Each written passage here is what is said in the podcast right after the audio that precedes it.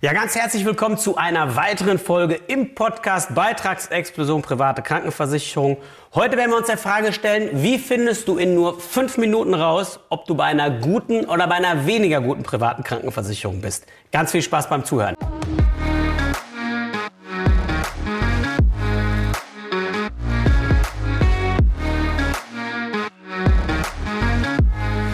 Also, wenn es um die Frage geht, bist du bei einer guten oder bei einer schlechten privaten Krankenversicherung, kann man das im Grunde genommen auf zwei Fragen eindampfen. Zum einen sollten wir herausfinden, die Versicherung, die du dort hast oder die angeboten wird, muss die im Ernstfall auch wirklich alles das bezahlen, was mal richtig teuer werden kann? Oder haben die Klauseln im Kleingedruckten, die es denen dann möglich machen, im Ernstfall deine Arztrechnung deutlich zu kürzen, bis hin sogar bestimmte und wichtige Behandlungen komplett zu versagen? Das ist Punkt eins den wir entsprechend checken müssen. Und das Zweite, ist das ein Versicherer, der nachhaltig arbeitet? Ist das ein Versicherer, der wie ein ehrbarer Kaufmann arbeitet, indem er nämlich hingeht und Tarife auf den Markt bringt, die nachweislich über Jahrzehnte sehr, sehr beitragsstabil laufen? Das sind die einzigen beiden Fragen, die es gilt zu klären. Und wie du das ganz schnell tun kannst, das erkläre ich dir jetzt. Also, wenn es um die Frage geht, muss der Versicherer denn auch wirklich oder zahlt der wirklich bei den teuren Veranstaltungen, wie beispielsweise, wenn du meinetwegen einen Krankenfahrstuhl bräuchtest oder eine neue Hüfte oder meinetwegen eine teure Krebsbehandlung brauchst oder von mir aus irgendwo ähm, eine chronische Krankheit besiegt werden muss und sehr, sehr viele Behandlungen erforderlich sind? Oder gibt es dann irgendwelche Klauseln im Kleingedruckten, die dem Versicherer es wieder möglich machen zu sagen, ach nö, bei dieser bestimmten Leistung da müssen wir nur eingeschränkt zahlen. Bei dieser Leistung, sage ich mal, da musst du mehr oder minder selber dafür aufkommen. Alles das klingt wirklich fast haaresträubend, wenn man darüber nachdenkt, dass es überhaupt Versicherer gibt, die sowas in Frage stellen. Dafür versichert man sich ja eigentlich privat. Aber das Ding ist, das ist gängige Praxis, dass du im Ernstfall den Versicherer nochmal ganz neu kennenlernst. Und ich habe so viele junge Menschen kennengelernt, die gesagt haben, ja, Dieter, ich bin für 200, für 300 Euro privat krankenversichert im Monat und ich habe immer nur gesagt, ja, dann darfst du damit aber auch nicht krank werden. Und du darfst dir sicher sein, dass dir im Alter das Ding sehr wahrscheinlich um die Ohren fliegt, beitragsmäßig, weil das schon absehbar ist. Das hat Methode, Leute. Ja?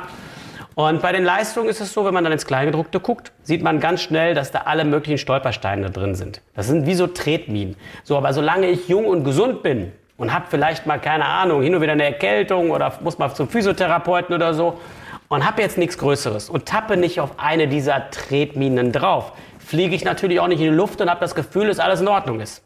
Das merkst du meistens erst viel zu spät. Und du kannst die super coole Abkürzung nehmen, denn ich habe eine Checkliste gebaut. Die brauchst du gar nicht durchgehen und jetzt ewig viel die Gedanken machen, wo finde ich jetzt im Bedingungsheft welche Frage beantwortet auf dieser Checkliste.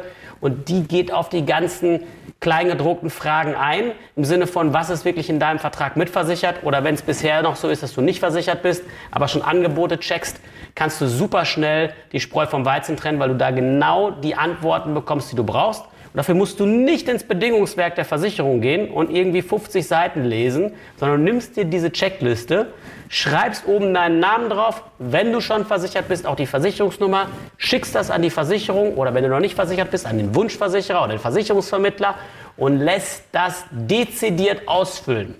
Ganz wichtig, in der Praxis erlebe ich manchmal, dass Versicherer bestimmte Fragen entweder gar nicht beantworten da drin oder das so ein bisschen stiefmütterlich behandeln. Dann hak und bohr dort nach. Dafür habe ich die Checkliste gebaut.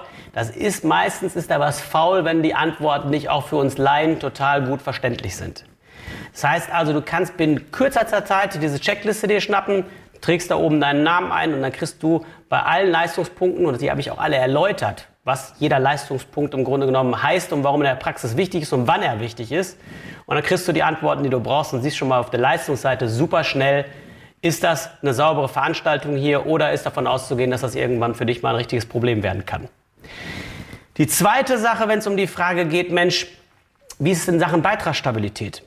Das habe ich auch mit auf die Checkliste für dich draufgepackt. Und zwar verpflichten wir den Versicherer in dem Tarif, den man dir entweder vorgeschlagen hat oder in dem du schon versichert bist, dass die eine Aussage, eine schwarz auf weiß Aussage liefern müssen, wie sich der Beitrag in diesem Tarif, den man dir entweder vorgeschlagen hat oder indem du schon versichert bist, über mindestens 25, 30 oder 40 Jahre beitragsmäßig entwickelt hat. Dann können wir das nachrechnen und sehen, ja, wie die Beitragsentwicklung im Tarif ist und ob er vor allen Dingen auch schon lange genug am Markt ist, dass genug alte Menschen da auch mit drin sind, dass wir wissen, dass die Kalkulation in dem Tarif funktioniert hat und du nicht die Katze im Sack gekauft hast.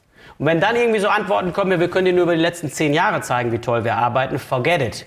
In den letzten zehn Jahren, das ist seit 2013, gibt es die sogenannten Unisex-Tarife, wo Männlein und Weiblein gleich teuer gemacht wurden. Das war eine Riesensauerei, weil die Idee war eigentlich folgende. Frauen waren in meiner privaten Krankenversicherung teurer als Männer und die sollten letztendlich jetzt egalisiert werden. Das heißt also, die Frauen runtergenommen werden vom Preis und die Männer leicht angehoben, sodass man sich auf EU-Ebene in der Mitte trifft. Tatsächlich hat man die Frauen da gelassen, wo sie waren und die Männer einfach nur da hochgezogen. Die Kassen sind voll in diesen jungen Tarifen in den letzten zehn Jahren. Wenn da irgendeiner sagt, oh, wir haben nur 0,5 Prozent Beitragserhöhung gehabt, forget it. Du brauchst das über einen langen Zeitraum von 30, besser 40 Jahren in dem Tarif, in dem du versichert bist. Alles andere ist im Grunde genommen Spiel mit dem Feuer, weil du keine Ahnung hast, wird dieser Tarif funktionieren? Ist die Kalkulation wirklich nachhaltig? Ist die sauber austariert? Und kannst du davon ausgehen, dass du damit auch ruhigen Gewissens alt werden kannst? Auch diese Frage ist in der Checkliste drin.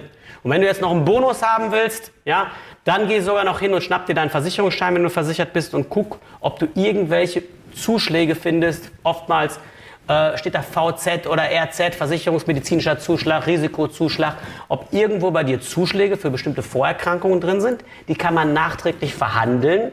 Ja, also das unbedingt machen und wenn das so sein sollte, dann geh vor allen Dingen hin. Du kriegst gleich auch die Möglichkeit, am Ende dich hier unten einzutragen. Dann jagt mir das rüber, sodass ich mir das angucken kann. Denn in vielen Fällen kann man das im Nachgang reduzieren, sogar teilweise ganz streichen, wenn die Erkrankung in dem Ausmaß, wie man bei Vertragsabschluss sie hatte, heute nicht mehr vakant ist.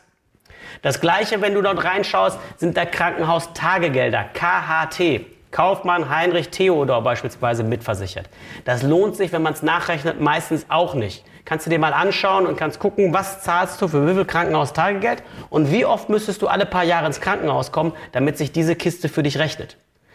Das gleiche, oftmals sehe ich, dass da Pflegezusatzversicherungen abgeschlossen wurden. Dass neben der normalen Pflegepflichtversicherung, die in jeder Krankenversicherung ist, Pflegezusatzversicherungstarife drin sind.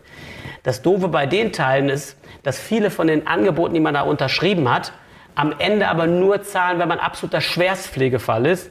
Aber die mathematischen Wahrscheinlichkeiten, da wo du wahrscheinlich erstmal lange Zeit als Pflegefall bleiben wirst und sein wirst, nicht mitversichert sind. All das gilt es entsprechend zu checken. Also, schnapp dir die Checkliste, die gleich hier unten drunter in den Show Notes findest und geh hin und nutz die unbedingt, egal ob du schon versichert bist oder dich noch versichern willst. Und wenn du dann sagst, Dieter, ehrliches Wort, ich kann es aber immer noch nicht so richtig einschätzen. Oder kannst du mir die Abkürzung liefern, dass ich gar nicht erst die Checkliste ausfüllen muss und muss hin und her schreiben, sondern gleich einen Marktvergleich bekomme, wo ich all das sehe und transparent gemacht bekomme. Und dein Team mir vielleicht auch noch so ein bisschen erklärt, wo der Teufel sich im Metall versteckt. Dann hast du auch die Möglichkeit, hier unten unter den Show Notes dich einzutragen, den kostenloses Beratungsgespräch zu, zu sichern. Und dann gucken wir uns zusammen an. In diesem Sinne, gute Woche.